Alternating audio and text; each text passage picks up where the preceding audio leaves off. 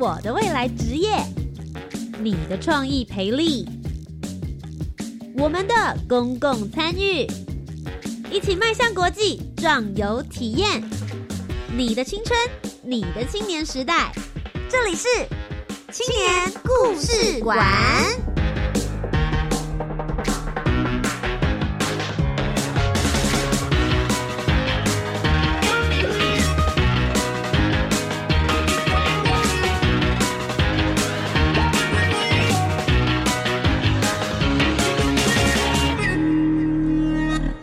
青年，一个故事，改变与感动就从年轻人开始。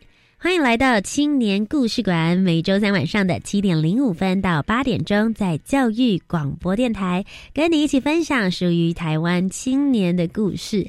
今天要来跟大家分享的是二零一九年的全球青年趋势论坛了。不知道大家还记不记得，在遥远的几个月前，其实我们有访问过另外一位全球青年趋势论坛的参与者，他当时担任的是青年接待大使，然后接待的是从国外来到台湾参与论坛的这一些青年。那当时在节目当中，他就跟我们分享说，其实他自己本身是对于跟外国人相处，然后介绍台湾的文化给别人是非常非常热忱的。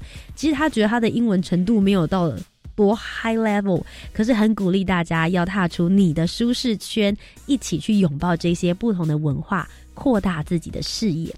而今天为大家邀请到的这一位来到节目当中呢，他是在全球青年趋势论坛也是参加了二零一九年，不过他做的角色有一点点不太一样。在这个趋势论坛里面呢，参与的青年总共会被分工为四个不同的角色。这他是参加什么样子的角色呢？我们就先一起来听听他的声音。大家好，我叫廖一桥，我现在是师大社会教育学系的学生。那我去年参与了全球青年趋势论坛，我担任的是台湾的代表团的角色。那相对来说，也就是各个国家会派他们的青年代表来到台湾，而我们台湾也会有一个自己的代表团。那我们台湾代表团里面会分为三组不同的议题，也就是这一次活动所指定的。我们有教育创新、智慧生活以及地方创生。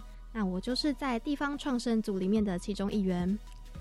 那今天的节目当中呢，就要来好好的跟大家分享这个活动究竟在做些什么样子的交流，同时地方创生台湾又有哪些议题可以让大家来做发挥跟联想呢？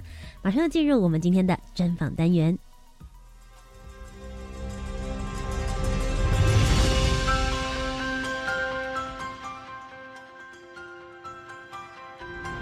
公共参与，青年组织。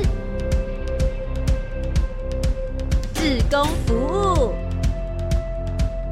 ，Let's go，一起青年行动，I care。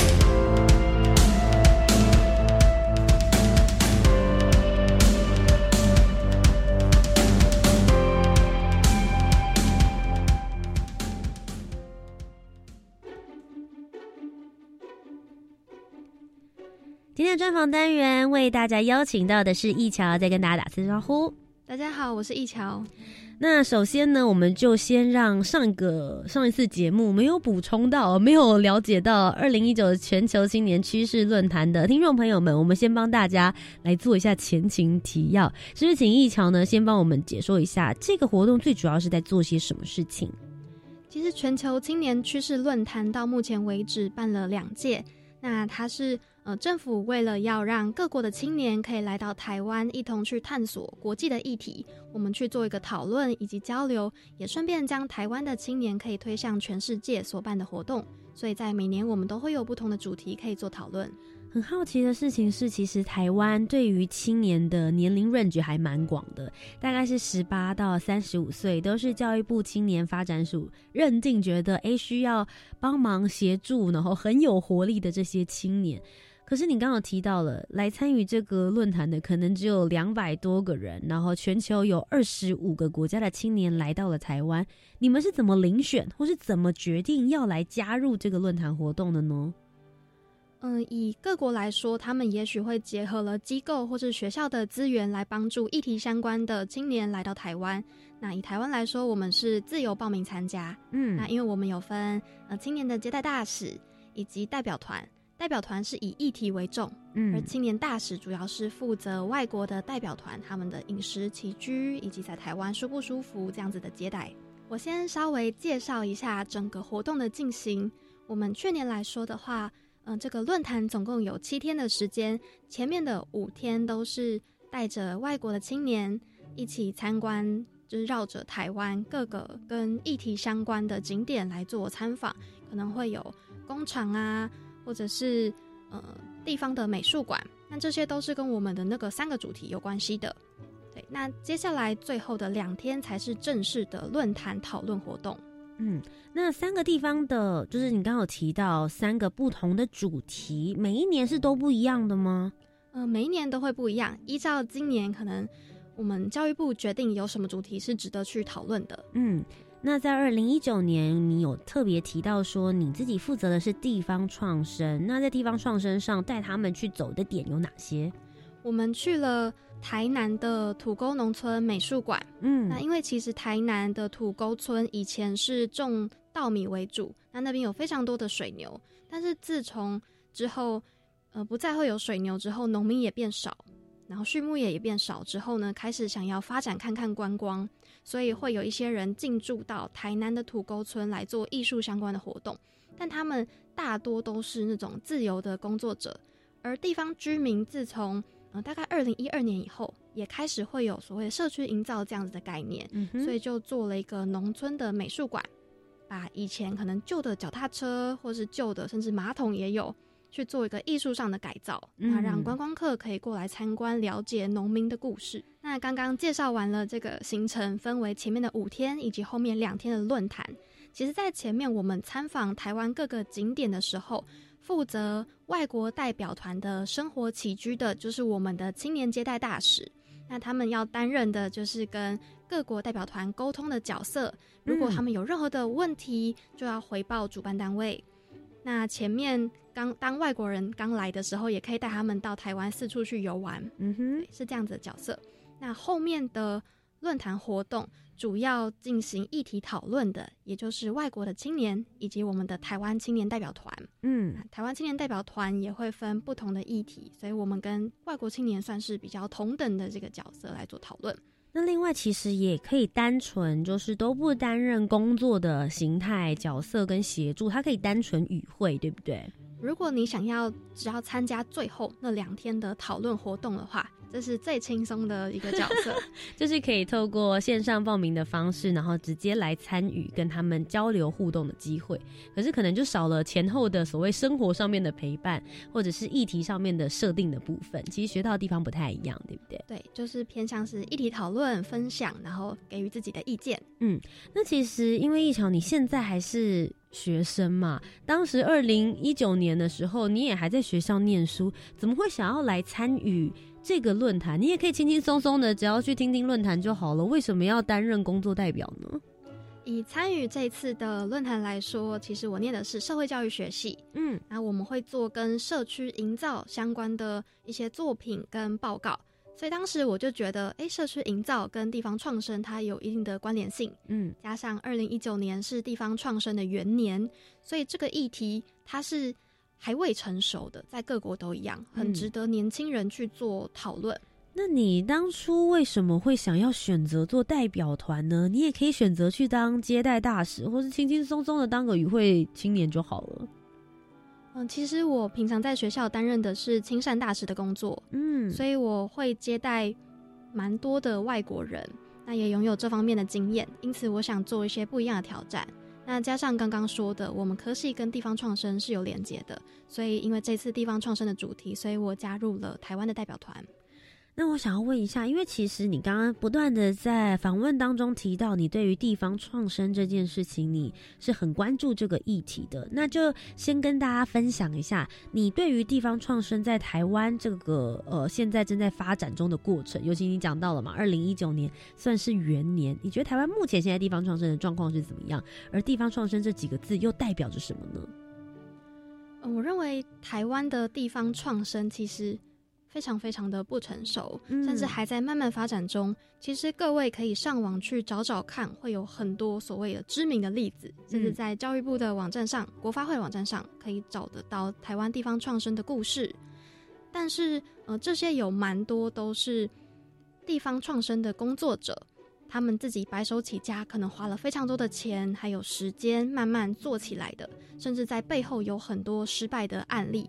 它并不是因为一个呃有规划的系统而成功的案例，所以我们还不能去完全复制一个成功到台湾各个地方来做，这是台湾现在地方创生的一个现况。嗯，所以你的意思是我们没有办法。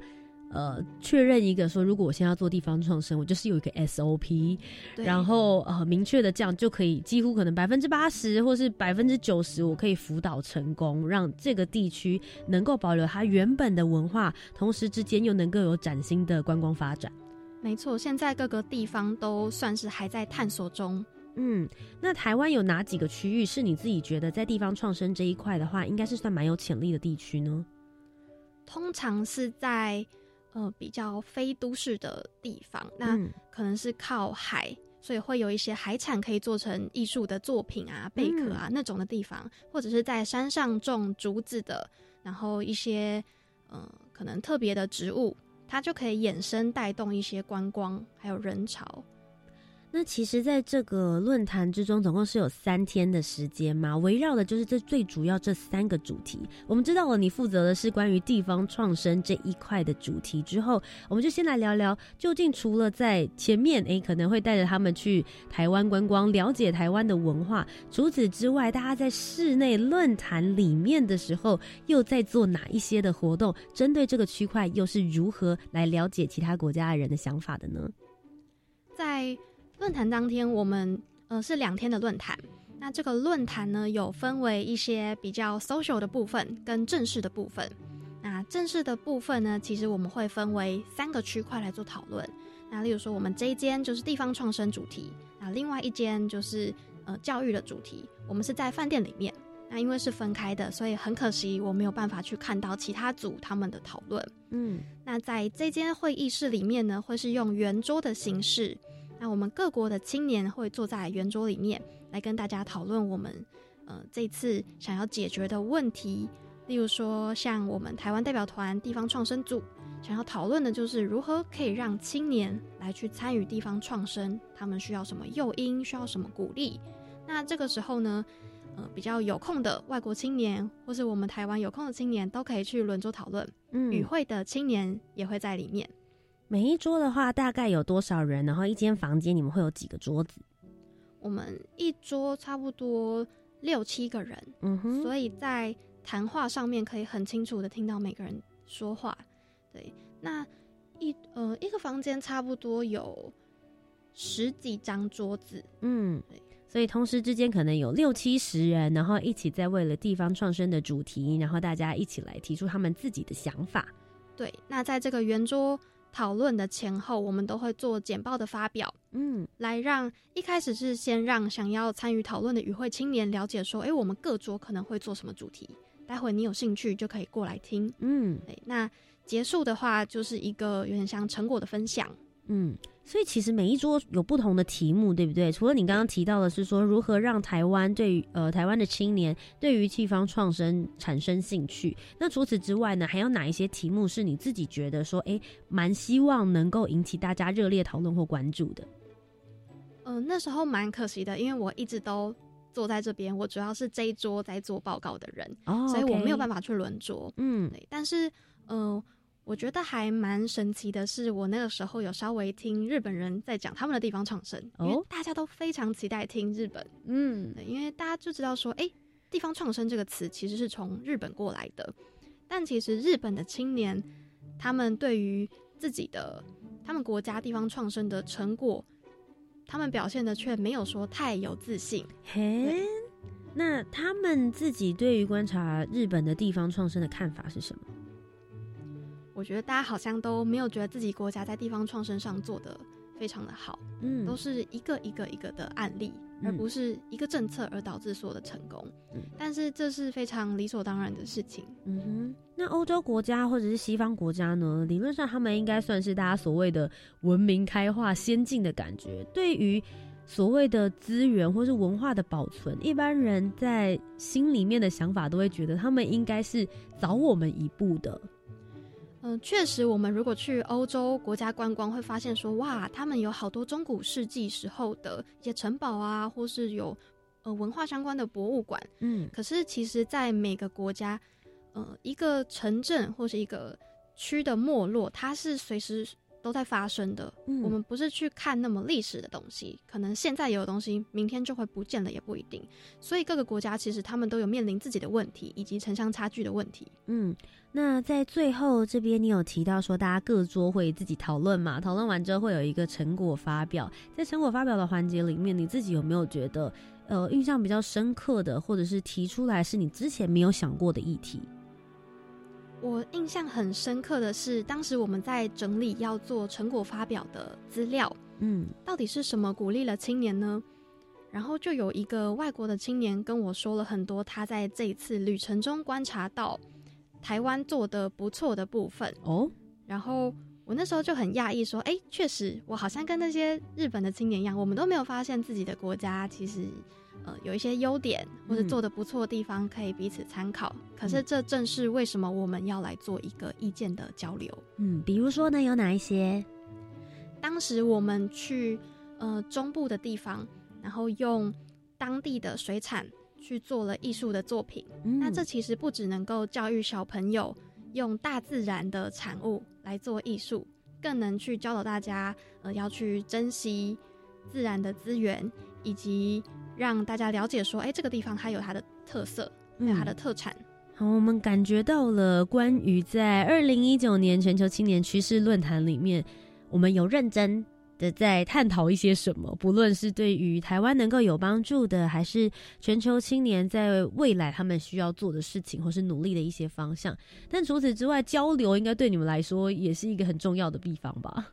嗯，没错，除了在几天的行程，呃我们可以跟就是外国青年一起聊天之外，那晚上如果想要出去 hang out 也是可以的。嗯那接下来在呃行程里面，主要有两个比较大的可以 social 的地方，是论坛第一天的早上有个文化的嘉年华，那嗯它主要是在饭店里面做的，像是展摊一样，我们每个摊位都是代表一个国家，那我们就可以决定说，我们要用一些服饰啊、游戏或者是一些呃想办法去展现台湾的文化。嗯那也可以看到外国青年他们穿着自己的传统服饰，像是韩服，或者是我有看到人家穿呃尼泊尔跟不丹的衣服。嗯。那在这个嘉年华里面，你扮演的是一个什么样子的角色呢？我大多时间是待在台湾的摊位上，嗯然后来跟路过的外国青年来介绍我们台湾的一些文化。那我们介绍的内容其实大多还是偏跟台湾的 temple、宗教、美食这种比较大众的事情相关的。你们现场摊位里面会去摆放，比如说珍珠奶茶啦、鹅啊 煎啦，类似像这样子的小吃，让他们去尝尝看吗？我们当初非常想做这件事情，嗯，然后也想好要买哪些食物，对，但是后来因为行李真的太重了，你们在哪里举办？我们在在板桥的呃希尔顿饭店在板桥希尔顿饭店。你不是就住台北，怎么会太重？哦，因为我们前面几天都是绕着台湾，然后而且也不能离开这个活动，对，行行李，箱都是带同所以行李箱都必须要一起拎着，所以就没有机会让他们去尝试看看这些美食。那主要摊位上面摆放什么呀？我们摆东西比较杂，有那种农夫帽，然后夹脚拖，对，因为台湾的农业还蛮就是嗯兴盛的，嗯对，然后我们都是种稻米啊，对，夹脚拖吗？还是蓝白拖？哦，蓝白拖，不会，很很台湾的 style。还有呢？然后我们还摆了就是可以抽签，然后帮你解签，很像。哦，很像去。那他们有宝贝吗？哦我们没有宝贝，你们没有那个对宝贝个我觉得才是真的非常非常台湾的 style。下一次好不好？二零二零年了，或二零二一年的时候，可以把它摆放上去，提供给后面的团队一个小小的参考。那来台湾摊位逛的这些外国人呢，他们有没有给你们一些什么样子的回馈，或者说，哎，这个东西是对他们来讲很独特的，或是其实在他们国家也有类似的文化？大多来给我们的反应都是。他没看过这些东西，然后他也不知道是什么，顶多就是那顶农夫帽，大家大概知道怎么使用。嗯，对，所以大家就可以跟我们的蓝白拖还有农夫帽做拍照。嗯，对。那像呃解签的话，这就是我们可以跟他们做一个互动的地方，因为我们有做英文版。对，但是英文版的解签师，对，但我们的内容都是偏正向的，不会说哎你抽到一个下下签，就就一抽完之后，后面两天论坛心情都很差。对对对。所以就是有顾及到大家的心情，然后做了一个简单的文化体验。你自己去其他摊位逛的时候呢，有觉得哪一个国家的是让你觉得印象比较深刻的吗？嗯，我其实没有太深入的去了解其他的摊位上的内容，因为我大多都是待在我们的摊位上做介绍工作。可是我就会看到很多人穿着自己的传统服饰，像是有个女生，她就穿了全套的韩服过来。哇哦，对，然后还有。嗯，像是我看到我隔壁好像是不丹的摊位，然后他们穿的就是那种浅色白色，嗯，很像，也不是算袈裟，就是领子这边会交错，比较传统的服饰，然后是素色的。所以其实有很多机会可以看到，也许以前就会在 Discovery 上面知道这些国家文化的传统服饰的样子。那一天你可以一次收集二十五个国家不同的文化，然后跟他们拍拍照，也有一种小小 cosplay 联合国的那种感觉。对。那除了在一开始的时候有这样的交流会，经过两天的论坛时间，在最后你们也有一个 last party，对不对？对，论坛结束之后，其实大家都很放松，所以我们就有一个环节是那个晚上是文化之夜。那我们会在饭店的一个宴会厅里面，下面都是坐着各国代表团的圆桌，那还有把费可以吃，就吃晚餐。嗯，那在台上的话，我们每个国家都要进行一个差不多三到五分钟的表演。嗯，对，所以就会看到各个这个。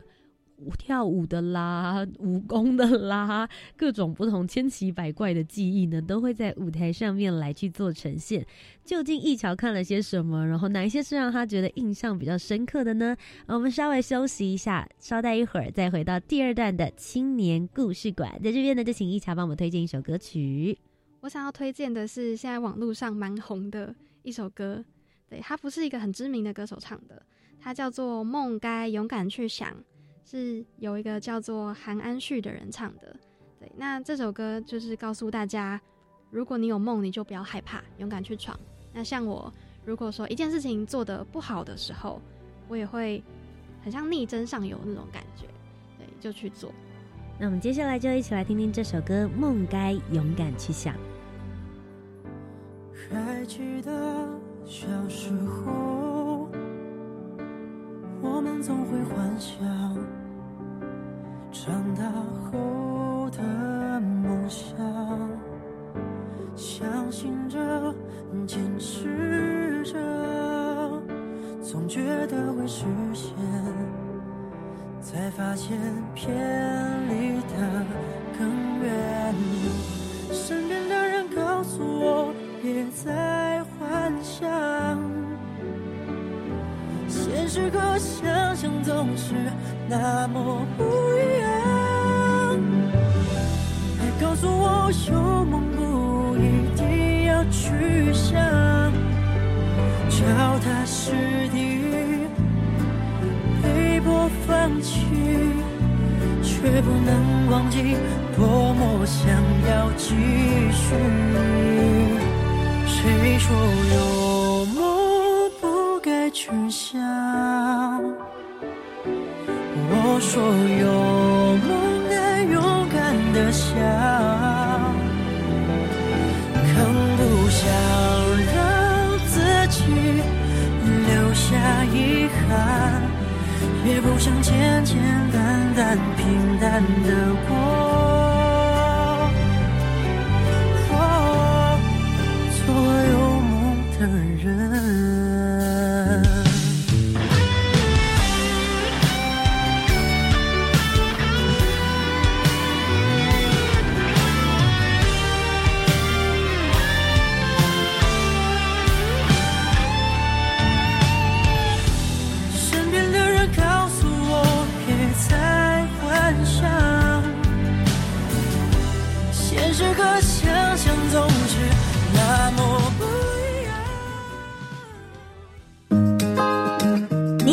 品尝在地美食、体验小镇历史吗？十一月十七号星期二，创新宅急便主持人彭仁宏要带着各位听众前往宜兰头城，参加二零二零头城老街文化艺术季，品尝超过五十年历史的好手艺，并在头城老街走读漫游。活动完全免费，十一月九号以前都可以到教育电台官网报名，一起跟着广播去游学吧。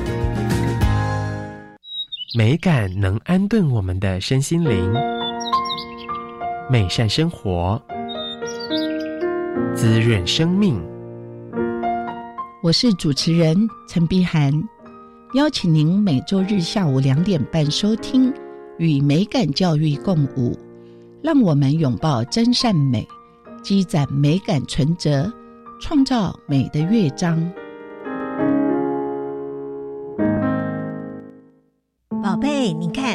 颗最亮的星星叫做北极星。那这是什么星呢？宝贝，你这么喜欢自然科学，十月三十一号到十一月十五号，台湾科学节耶！妈妈就带你去海科馆看仿生幻影，科博馆看大彩虹，还有科工馆的解救地球闯关游戏，从北到南，从早到晚，让你玩不完。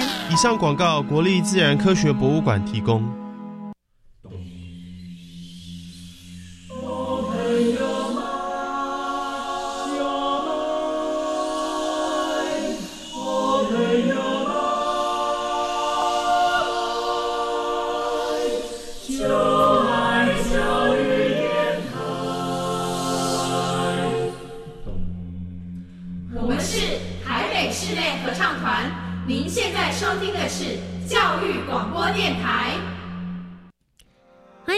青年故事馆，我是节目主持人涂杰。今天节目当中，继续来带着大家一起听听二零一九全球青年趋势论坛究竟在做些什么呢？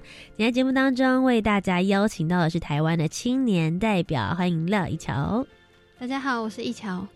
一桥刚刚在上一阶段的节目呢，有跟我们做了一个小小的预告，就是像这样子的文化交流活动，大家最喜欢的就是 Culture Night。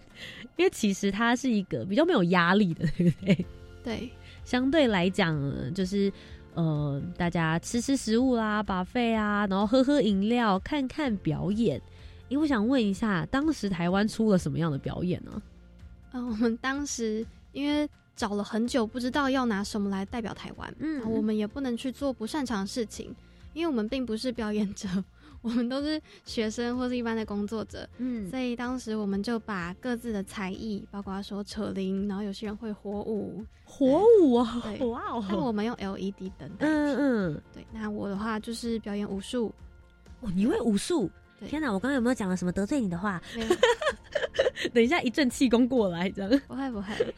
所以哦，其实各种各类型的表演，对不对？就是大家拿出。自己身上身怀的绝技，我们的比较多元一点，嗯，然后还有人演戏，但是像其他国家可以看到很鲜明的，可能是一个教大家唱歌的表演，哦，对，或者是用他们的舞蹈来表现说，哎，他们那边海浪很大，对，或者是有呃也有唱歌的，然后还有在全场带大家一起跳土风舞的表演。我你我突然想到了广场上的大妈那种感觉，那就是很欢乐啦，气氛很好。那在文化之夜上面，听说有一个还蛮特别的表演，是不丹的要表演射箭哦。当初大家吓到，因为他拿了一个弓箭上台，嗯，然后他就做了一个拉弓的动作，然后他就把箭靶给了一个越南人，然后那越南人认识吗？应该就是这几天大家会认识，嗯。然后那个越南人就站在场的另外一边，他打算把箭射到他头上的靶上面。哇塞！哎，这是以前那个骑马打仗的时候，对，感觉是古装剧里面才会出现的绝技表演呢。然后呢，没有人知道他的技术好不好，而且那支箭要穿过长官全场的头上才可以到到达，就是最后最后那边。Oh my god！大家就非常的紧张。嗯。因为他看起来非常的认真，要射那支箭。后来呢？他成功了吗？后来就是咻一声出去之后，那个越南人头上的靶就中了，可是不是他射的，他是原本就 自己粘上去。哎、他也是蛮幽默的，很有很有胆量，在这么多人，然后这么多国家的的青年面前，就是这是全场就是最多人站起来拍手的一支表 演。可是我们台湾代表团嗯练了很多个夜晚，嗯，练了我们的表演。我想说，哦，原来其实这样就好哦。所以还是说你下次表演武术跟功夫的时候，你就拿一整叠的木板，然后准备要把用头把它敲破。就是调气氛就好，其实不用特别花时间练习，大家真的不用那么紧张。所以其实这其实就是一个比较让大家轻松一点啦，也不用看得这么严肃。毕竟整个论坛大家都已经在讨论这么重要的一些议题了，这个教育创新啦、地方创生，总是要有时间可以好好的 relax 一下嘛。对，不过其实整个论坛你讲到了，我们花了两天的时间，然后前后还有一些 social，甚至是到台湾各地去做一些参访。里面有没有让你自己觉得比较印象深刻的事，或者是在你这一个角色青年角色上，你是青年代表团，你自己觉得哦，在工作上面想要跟大家分享的？呃，我们觉得不管是青年接待大使还是台湾代表团，以去年来说，我们觉得工作都会有一点重。嗯那接待大使主要是可能他一个人要去负责五六位外国的青年，一个人对五六个，好像是一个还两个，对，所以他们其实是嗯非常累的，然后也很怕嗯会出一些事情。是然后有些外国青年他们会蛮有个性的。我举个例子好了，就有一天在吃饭的时候，我们在春水堂，嗯。然后那时候我刚好跟以色列人坐同一桌，嗯，然后他们吃一吃，过没五分钟就全部走掉了。哈，他对他们他们要去吃披萨，然后我就很讶异，问我旁边那个人说怎么了，他就说哦，可能他们的宗教信仰的关系，所以他们哦。还有比较挑食一点，就台湾的食物他们不喜欢，春水堂哎、对，那个珍珠奶茶，所以整桌就剩两个人。嘿，就是呃比较不受控嘛，应该这样讲吧，也不一定啦就。是嗯呃，，接待大使会觉得他们不受控，他们会比较辛苦一点。我我觉得交朋友这件事情，就多多少少还是会有一些磨合期，只是变成说，因为在活动里面可能就只有三五天，所以你得快速的去摸清楚对方的文化。确实会感受到说，哎、好像亚洲人在这种国际活动里面会比较自然熟，因因为我们在文化也会比较相近。嗯哼，而且我觉得台湾或者是亚洲区域的话，可能从小都会被教育类似像礼仪啦，或者是中庸之道，就会觉得说啊，没关系啊，就配合大家的团体活动，我们比较容易好像抹平太多。高出来的那些意见，或是比较不相同的，可是对于国外来说，就是要保留这些自己的独特性？确实，在行程中比较容易会突然消失不见。例如说，cultural night 可能会有一桌人都不见了，但明明它是一个大家都要参与的行程的，这些人大多都是可能欧美国家的 朋友们。OK，很自很自由，在这个行程上面上就可以感觉得出来。除此之外，有一些好玩的地方，可是毕竟因为你参与的还是一个比较筹划类的角色，所以其实你们的工作量也不少，对不对？对，其实，在就算是前面参访的过程中，我们晚上都必须要做开会讨论，嗯不断的去修正自己的议题简报，嗯然后还有去增加我们的知识量。因为像我们这一组三个都是学生，我们不是就是职场工作的人，嗯嗯所以有些东西查是查资料为主，而不是我们实际有去做过，嗯哼，对。所以自己心里有时候讲出来会嘎嘎吗？会很忐忑。为什么我们会是台湾青年代表团？就嗯我到底诶，在这一块有资深到说我可以讲话吗？嗯这种质疑。那我很好奇，是因为你刚刚有提到说在。自身的不足上面，也许你会感受到你对这个议题超级有兴趣，可是不确定自自己是否有那个能力成为 key opinion person 的那种感觉。那你是怎么样子突破这一层挑战，或者这这一个小小的算是挫折，然后站到台上，好好的把这些东西传达给各个国家的人，让大家一起来做讨论呢？其实，在从面试到要论坛当天的这个过程中，呃，我都有不断的求助我身边相关的一些朋友，还有我们系上比较专业的老师。嗯，那接下来就是在论坛里面会分配一个角色，就是我们三个议题各组会有个叫 Youth Pilot，嗯，是在可能地方创生组，就是地方创生相关的工作者，对，然后。呃，教育创新也会有个跟教育相关的工作者来去做辅导，帮助大家厘清你们想要搞清楚的问题、值得讨论的问题。嗯，所以他们也不是放着就让你们自己想办法，好像你们就扶贫，你们飘到哪里去就去哪里吧。其实还是有给你们指引一盏明灯的，对，有地方可以求救，然后大家一起讨论出来之后，完备整个论坛里面的完整性跟规划性。对，所以会有人来做议题的辅导，那大家就不用太担心说，哎，你自己这样子讨论方向对不对？嗯，其实整场下来活动，我相信你一定蛮累的。你一天有睡到几个？有有五六个小时吗？嗯，我的个性比起大家更紧张一点。嗯哼，那像我的话，我们练表演可能会练到半夜两三点。对。我可以理解你那个时候看到不丹的射箭的心情，非常傻眼，就觉得可恶，我练到两三点，你你你，对，懂，就是自己是比较认真的人啦。对，然后那时候我还有自己在公司实习，嗯，对，所以我会做工作做好多事，嗯，我接了两份实习，嗯，所以我做工作做到早上，然后还要叫大家起床吃早餐。我想问，就是当然是你自己也有的行程，然后。已经这么忙了，然后又去参加这个论坛，你自己回想起来，在二零一九年那个这么如此密集的状况之下，你回头看参加这个论坛之前的你，跟参加之后的你，参与了这些规划、同整论坛，然后与国际交流，你自己觉得你有哪一些的成长？我觉得最大的成长是因为当时。我们是第一次要做这种展现台湾文化，不管是在聊天上，或是展摊，还有 cultural night 上面的展现，我们就非常的紧张，不知道要到底怎么展现台湾，因为我们不是一个很单一文化的一个地方。当初也想过说，哎，到底其实很多的活动都会把原住民搬出来嘛，嗯，但是我们到底该做这件事情吗？还是其实会造成一个文化挪移的状况？我们做了非常非常多的讨论，还有。一个把关之后，才可以好好的去展现说台湾在我心中大概是什么样子。嗯，如果现在真的有一个外国人来，然后问说：“哎，到底在你心中台湾是什么？”你会怎么样子来回答他？一桥，嗯，台湾在我心中，我会我会让他看到很多不同的面相，嗯，然后还有很多不同的人。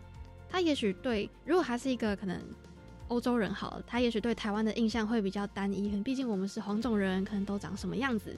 可是其实我会希望他去看一些细节，那从中告诉他说，其实台湾是一个非常民主的地方。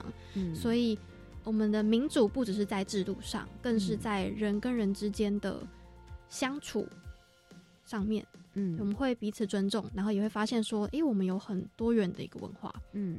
其实从差异里面，你也可以学习到很多的不同，尤其是在同一个议题里面，不同国家的人会有一些不同的切入角度。相信你也获得很多从别人那边得来的，究竟台湾是什么？他们对于台湾的印象有没有让你觉得比较 shock 的？就是说，哎，我们觉得理所当然的文化或是理所当然的事情，但是外国的青年来到这边的时候，就觉得，嗯，好像这件事情在他们的国家或文化是不成立的。嗯，这部分倒是还好，因为我觉得以他们来说，他们惊讶的都是他们参访到看到的那些，但是不代表他们的国家没有做这样的事情。嗯，我的解读是每个青年。确实都还在自己的生活圈里面，嗯，我们不能去代表台湾是什么样子，或是他们的国家是什么样子，所以他们来会跟我说一些，诶，他们很欣赏台湾做了这个做了那个，但是我认为其他国家好像也是有做的啊，嗯，对对对，会有这种感觉。不过，其实我觉得，像透过上一次的访问跟这一次，我是觉得在这个活动里面扮演不同的角色，其实你们获得的收获也会不太一样。对你来说，是不是也在不论是议题上面的整合、同整，甚至是在跟别人如何做分工这件事情上面，你也有所成长跟学习呢？嗯，像是青年接待大使的话。当然比较适合那种想要跟外国人去做深入的交流这样子的一个角色。那像我的话，比较是在议题还有就 presentation 这方面，嗯，对，所以我们主要做的会是比较严肃一点的工作。那加上台湾，因为我们现在是地主队，所以会给自己非常大的压力，无论是在呃论坛的报告表达上，或者是在表演上，都会给自己蛮大的压力。我还蛮好奇，一桥，你之后就是未来的职业工作，你会想要往哪个方向走呢？嗯，我在论坛之后的走向大多都是走跟呃行销相关的，嗯，对，包括行销活动或者是做一些文字的撰写，嗯，这方面。因为你在这之前应该是念就是社会教育学系嘛，对不对？其实跟行销有的时候比较偏商业的东西，好像又不太一样。这个论坛有改变了一些你什么样子的想法吗？他给我的比较不像是职业方向上的改变，嗯，而是说。每个人都有不同的专业，所以其实你不要只选一条路走。可以看到说，大家好像都有不同的兴趣，包括说在这个议题，没有一个人是真的专精在上面而不做其他事情的。嗯，对，所以。呃，路还很长，像青年十八到三十五岁这么长，是，所以你要成为一个优秀的青年，或者什么样方向的青年，也不是现在就可以定好的。嗯，那如果接下来的话，有就是二零二零或是二零二一的这样子全球青年趋势论坛的话，有人想要再来参加，你自己会觉得想要给他们什么样的建议，或他应该要具备什么样子的能力再来参与呢？我觉得他。嗯，第一个，他当然需要蛮多的时间，对，因为这个论坛我们去年是从八月面试，但是十一月才举办，八九十十一，所以大概是都是筹备期，对，通通都是筹备期。你们是要一直投入时间去参与的吗？呃，像台湾青年代表团的话，我们就要一直去 r 自己的简报、表演那些的，但是接待大使。其实前面只要可能确定好事项，然后等那些外国青年来才是他们的工作期。那与会青年当然就是当那两天出现就好。哇塞！所以其实你们九个人还蛮核心的，对，就是蛮长时间，不断要一直碰面，一直碰面，然后去修正每一个议题的方向跟每一个活动的一些环节。好，所以你刚刚第一个你是希望建议要有时间多一点的人，还有呢？然后再是。心脏强一点，然后就是你要有包容心，因为每个每个国家的人他们个性不一样，就连台湾人每个人个性也不一样，是对，所以嗯，可能常常会有 delay 啊，或者找不到人在哪里呀，活动上确实会有很多临时的状况出现。嗯哼，心脏要够大颗，还有呢？还有就是我会建议大家要去把握活动中的每一个细节来学习。那像不只是你在议题上，那更是在一些文化的交流，然后欣赏别人的优点，然后他们的国家可能会怎么想事情，甚至说一个青年他真的能够去代表一个国家吗？我们要有这么细的一个思考，你才能从别人身上学习到。嗯。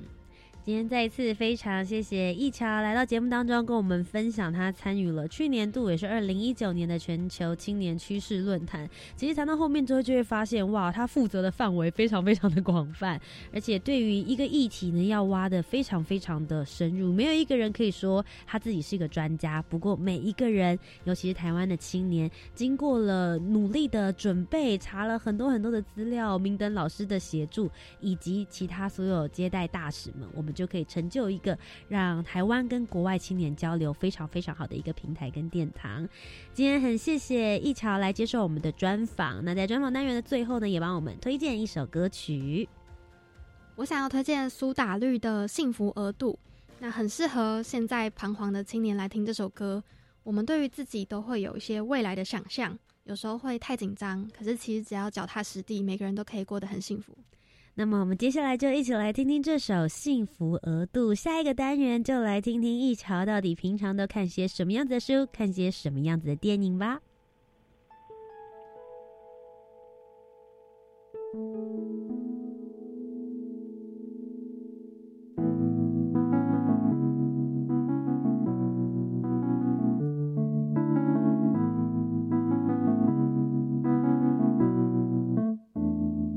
Listen 你现在的感情从何选择？看天气的脸色还是体温？幸福不会是牛顿，一颗苹果成学问，所以得不到那个人是否该恨？Listen，你现在的人生要什么呢？门要好花车或随缘分，幸福或许是诸葛。三顾也不见得成，所以达不到你要的，是否该忍？又或者，永远是不可能满分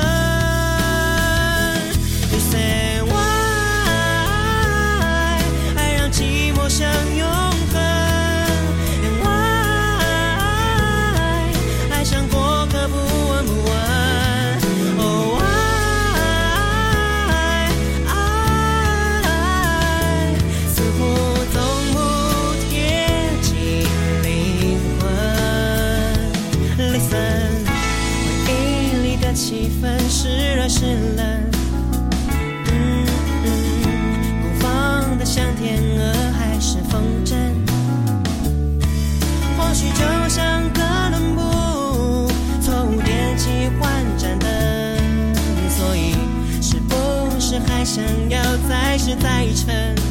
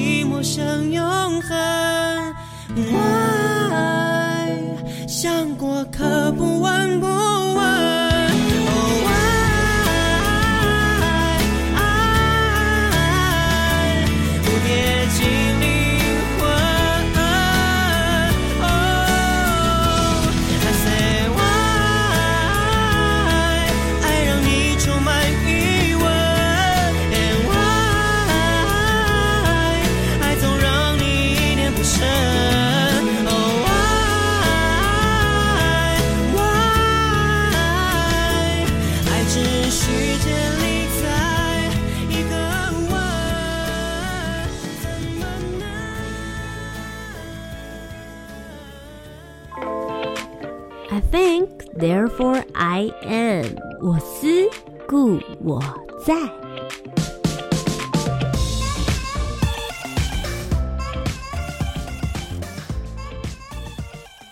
大家好，我是一桥，我想要推荐一本书，它是从英文翻译过来的，叫做《The Power of Habit》，中文叫做《为什么我们这样生活那样工作》。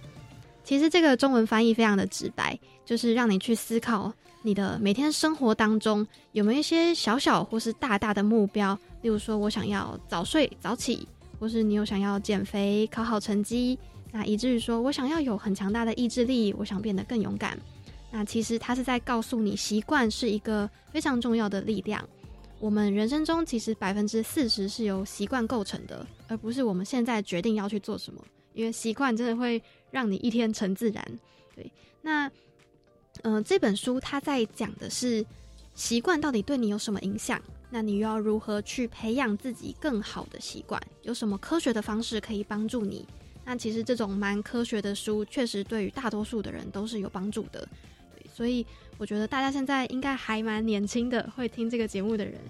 所以要培养好的习惯，成为一个成功的人，其实嗯还蛮就不会说太难。只要我们有意志力，然后按照书的方式来走，你都可以有一个成功者拥有的习惯。你有培养了一个好的习惯吗？每个礼拜三晚上的七点零五分到八点钟，有打开教育广播电台收听我们的节目吗？其实，呃，每一次访问到一个青年，大家是包含有一些是高中生，十五到三十五岁之间，每个人身上都有很多可以学习的故事。今天非常谢谢一桥来到青年故事馆当中，跟我们分享属于你的国际经验，谢谢你，谢谢。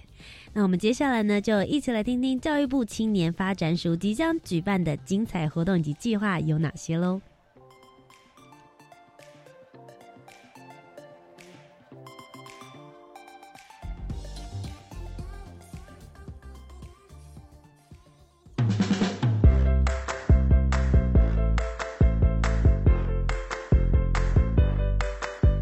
你想参加的活动都在这里。活动地图，I enjoy。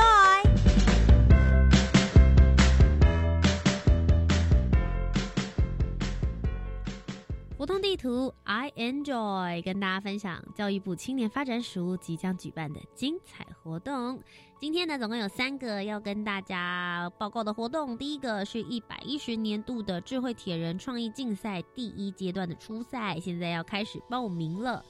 每年吸引超过一万多名学生报名参赛的智慧铁人创意竞赛，一百一十年度的第一梯次初赛报名从即日起到一百一十年的一月六号就截止喽。初赛的报名日期呢是一百零九年的十一月十五号、十二月六号、十二月二十七号以及一百一十年的一月二十四号这几天呢是初赛的日期，会在全国各地进行举办。复赛以及决赛，还有国际邀请赛，则会在明年的暑假和大家见面。届时还会有其他国家的高中职学生一起来参与这场脑力以及体力激荡的竞赛。欢迎大家报名来参加，之后呢，能够跨国打造属于自己高中的铁人回忆哟。今天第二个活动是全球青年趋势线上研讨会，终于要在十一月十三号下午的一点到两点钟正式举办啦！以全球伙伴关系、防疫生活、Cross 数位科技作为主轴主题，邀请了唐凤政委来主持，以及分享台湾防疫的经验，并且也邀请了国际的语坛人来做分享。线上的青年，大家可以来互动交流，大家可以透过线上来进行报名，蹦出跨国合作的新火花。只要上网搜寻“全球青年趋势线上研讨会”的报名网站，就可以找得到了。今天最后一个活动就是青年壮游点了。教育部青年发展署跟非营利组织以及大专院校合作，在全国各地设置了六十八个青年壮游点，提供十五到三十五岁的青年全年度常态而且深度的在地服务。透过办理文化、部落、生态等多元活动，可以让青年来体验台湾在地的生活以及文化。大家可以上我们的网站“壮游体验学习网”就可以报名了。我们就来一场台湾的深度探索体验吧。以上三项活动呢，只要上教育部青年发展署的官方网站，就都可以找得到相关资讯哦。以上就是今天的青年故事馆。如果喜欢我们的节目，不要忘记。每周三晚上的七点零五分到八点钟，在教育广播电台，我是节目主持人涂杰，我们一起来聆听属于台湾青年的故事。如果大家有任何节目的回馈，想要分享给我的，也可以上 Facebook、Instagram 以及 YouTube 频道搜寻涂杰，都可以找得到我。以上就是这个礼拜的节目，我们下周再见啦，拜拜。